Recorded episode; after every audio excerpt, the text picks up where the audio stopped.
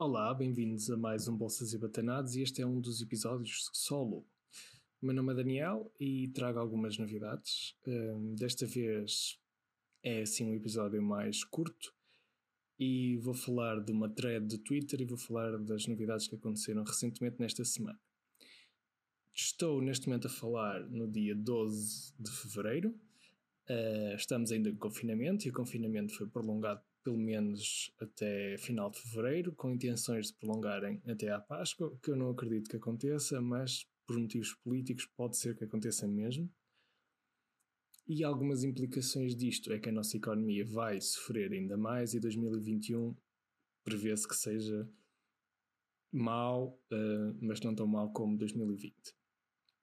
Relativamente aos mercados, uh, houve uh, aquelas subidas da AMC, da GameStop uh, nas chamadas meme stocks, naquilo que foi um assalto da Wall Street Bets e do pequeno investidor uh, às grandes empresas de shorts, os hedge funds, uh, que não correu tão bem como se previa, porque a Robinhood decidiu por si só fechar a possibilidade de compra e venda de certos volumes dessas mesmas ações, impedindo assim que isso exercesse o efeito total poderia destruir muitos dos, dos hedge funds que tinham shorts contra a GameStop.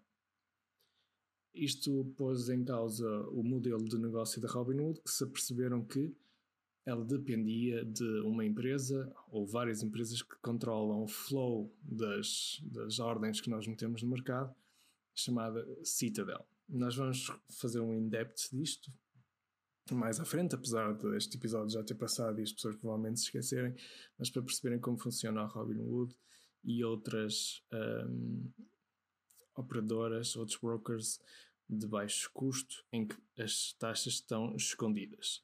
Vamos também falar que a Robinhood foi processada antes, há umas semanas, por basicamente mentir ao dizer que uh, tinha as taxas mais baixas, quando na realidade a partir de um certo volume de, de, de ordens, as taxas ficam muito superiores uh, a um broker convencional.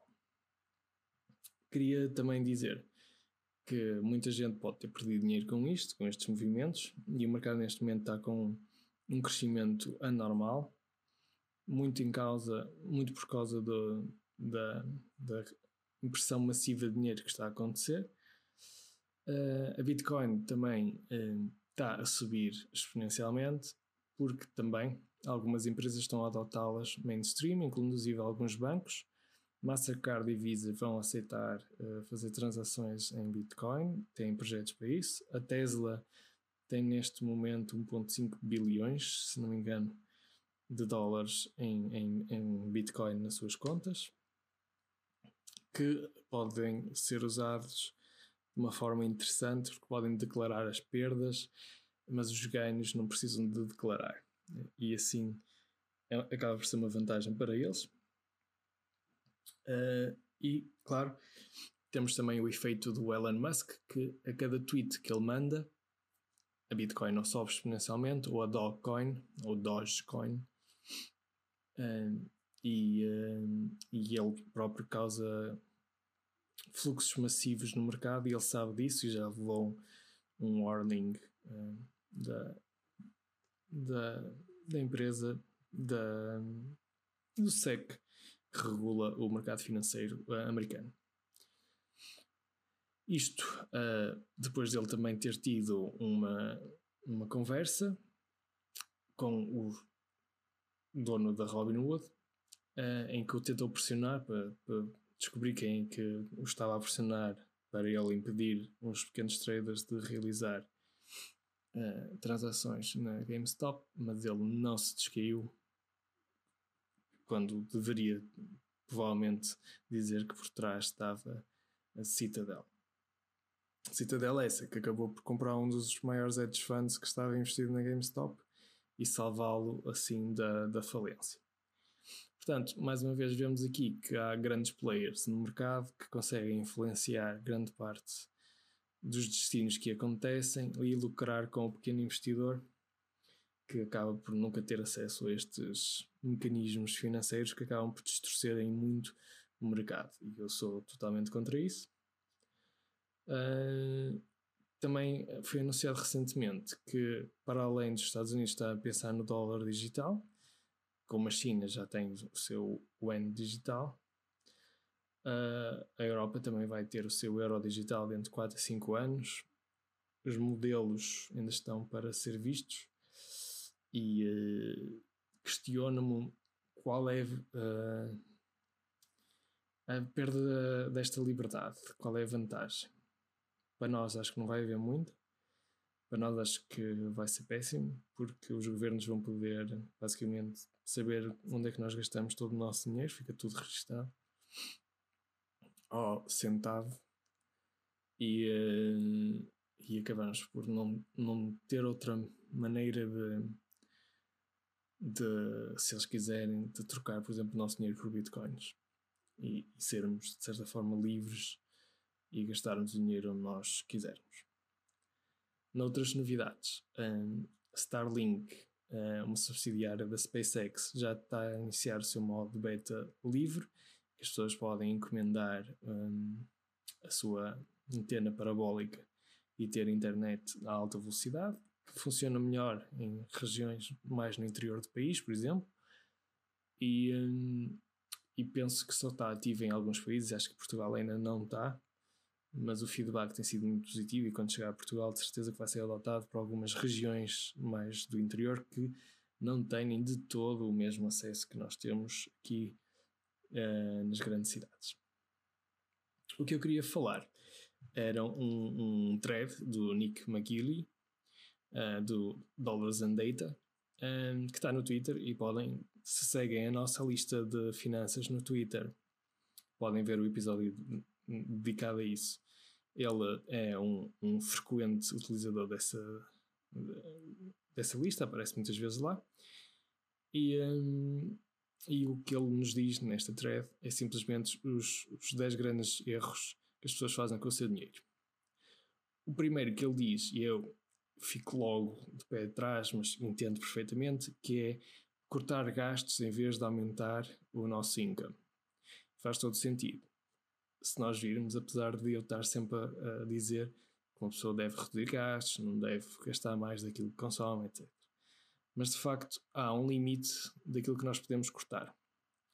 Uh, há um limite em que nós não podemos deixar de comer, não podemos deixar de pagar luz, não podemos deixar de pagar água nem renda, e, e, e, um, e é esse o limite máximo que se pode cortar. Enquanto que o income podemos aumentá-lo infinitamente, que não tem um limite superior. E nisso eu concordo e temos que pensar em maneiras de ganhar mais dinheiro e monetizar as nossas capacidades e se não tivermos capacidades tentar ganhar mais capacidades para ganhar mais dinheiro. Depois ele diz não pensar como alguém que tem algo, como um owner. E então porquê?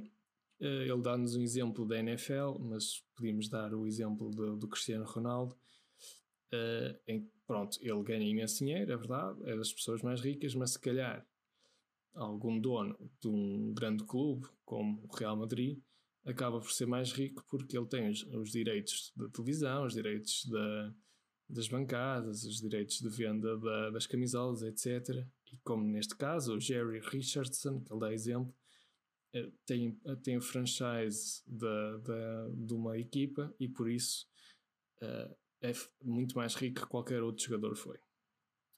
E é verdade, porque estes franchises dão um income secundário comparado com o income primário que é o do Cristiano Ronaldo. Uh, o Cristiano Ronaldo tem outros negócios que acabam por aumentar a sua riqueza, assim como a própria marca dele. Portanto, há, ele também acaba por ser um owner. Depois, uh, uma pessoa acaba por dar um ênfase muito grande em pequenas vitórias e não em grandes vitórias. Uh, e, e isto é importante porque nós acabamos por desperdiçar muito tempo a poupar pequenas coisas, a guardar cupons, a tentar uh, compor uma televisão por 40 euros, tentar cortar aqui e ali.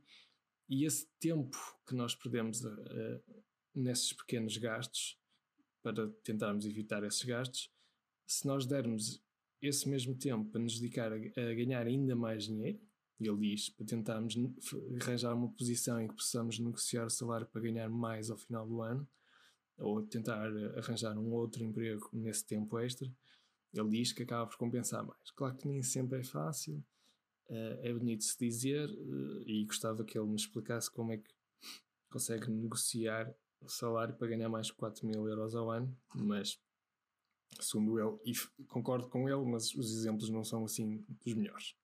Depois tentar fazer timing ao mercado, concordo, ninguém sabe o futuro, ninguém sabia como é que ia ser 2020, ninguém vai saber como é que vai ser 2021 quando me perguntam como é que vão ser os mercados. Eu digo, olha, o mercado vai ser azul, branco e uh, não sei. Porque não vale a pena estar a dizer o que é que vai ser, porque provavelmente não vai ser. Nem vale a pena tentar fazer timing, nem que ações vão subir ou descer, etc. Posso explicar porque é que algumas ações podem subir, porque têm um modelo de negócio X e espera-se que X aconteça, mas eu não estou a garantir que vão subir de todo. Uh, até porque eu não sei. Depois, pedir dinheiro emprestado em demasia, claro, se uma pessoa fica com o seu salário todo quase para pagar a dívida toda, vai ter uma manobra de managem, de manobra de margem de manobra muito uh, reduzida e, e, acaba por ser perigoso porque basta uma pessoa uh, ficar desempregada, não consegue fazer os pagamentos e, e já foi. Depois, uma pessoa ligar muito às finanças das outras pessoas, claro, muitas pessoas vão ser mais ricas que nós, muitas pessoas vão estar muito melhor que nós, mas nós temos que nos concentrar no que nós estamos a fazer e concentrar no nosso potencial financeiro e no nosso caminho, no tempo que vamos demorar, etc. Uh, ah, e é isso que interessa. Estarmos a comparar uns com os outros não faz sentido nenhum, porque eu vim de um sítio, fiz um percurso, tive os meus eventos de vida, vou ter os meus eventos de vida, e com aquilo que me está a acontecer, estou a tentar dar o meu potencial para ter um, um, um bom futuro daquilo com aquilo daquilo com aquilo que eu consigo, daquilo que eu vivi, daquilo que, que sei, daquilo que estou a tentar. Assim como vocês vão ter a, a, a, vossa vida de acordo com aquilo que vos aconteceu. É, e, e, podem ter muita sorte, podem ter muito azar, whatever. O que interessa é vocês maximizarem o vosso potencial. Uh, lifestyle creep, lá está. Uh, uma pessoa, quando ganha mais, tende a gastar ainda mais temos de ter atenção a isso, manter os gastos de acordo com os níveis uh, de income que nós temos, em termos de percentagem, e não tentar abusar disso. E, e, não esquecer que podemos estar num bom momento, mas maus momentos vão, vão chegar e, e, temos de estar prontos para eles e não podemos estar a achar que vai ser sempre verão. Investir em produtos que não conhecemos, isto é um facto. De repente toda a gente quer comprar Bitcoin. Eu pergunto, sabem o que é Bitcoin? Sabem como é que se compram? Sabem porque é que estão a comprar Bitcoin, sabem como é que funciona Bitcoin, sabem que há alternativas a Bitcoin. Uh, e pronto, se estudarem, se perceberem, se entenderem, se souberem os riscos, podem investir. Se não souberem nada do que estão a investir, é melhor gastar dinheiro em férias. Porque podem correr riscos sérios, sem entenderem, podem ficar depois tão queimados que não querem investir em coisas que podiam entender e que podia vos dar um retorno bom e que escolheram ignorar porque investiram em algo que não entendiam, mas o amigo X investiu e parece bem. Depois, pagar muito em FIIs, isso acontece quando uma pessoa está a entrar e sair uh, de ações ou a tentar uh, fazer uh, movimentos e depois esquece que tem que pagar os impostos, tem que pagar à, à broker, tem que pagar uma data de coisas, em vez de estar quieto e, e manter a mesma posição e depois obcecar em não ter dinheiro suficiente. Um, isto é estranho. Porque uh, ele diz aqui um exemplo que só um em cada seis pessoas que se reformam é que vendem todos os seus assets num ano. E muitos mais deixam centenas de milhares de dólares em, em heranças para as pessoas. Então, assim, nós passamos a vida toda a preocupar-nos com o dinheiro, vivemos mal, uh, tentamos ter na reforma um restinho e depois sobra para os nossos netos. Em vez de aproveitarmos esse dinheiro e fazermos de forma consciente uh, uma organização financeira que nos permita dizer: não, eu posso gastar 3,5% ao ano, tranquilo, e isto dá-me perfeitamente na reforma. E sim, quero deixar para pessoas, ou não, não tenho filhos, não tenho ninguém, então posso até gastar mais que nada me vai acontecer em termos probabilísticos. Isto é importante, é importante uma pessoa aprender, é importante uma pessoa informar-se para não cair neste, neste risco. Pronto, é isto que eu vos tenho para dar esta semana. É assim um solo curto, como são, são todos. Este também não vai ter vídeo porque, de certa forma, o, meu PC deixou de filmar como eu queria. Uh, mas já sabem, sigam-nos no Twitter, sigam-nos no Instagram, sigam-nos no Facebook, uh, façam perguntas. Temos um Patreon que está em anexo. E uh, obrigado e até para a semana.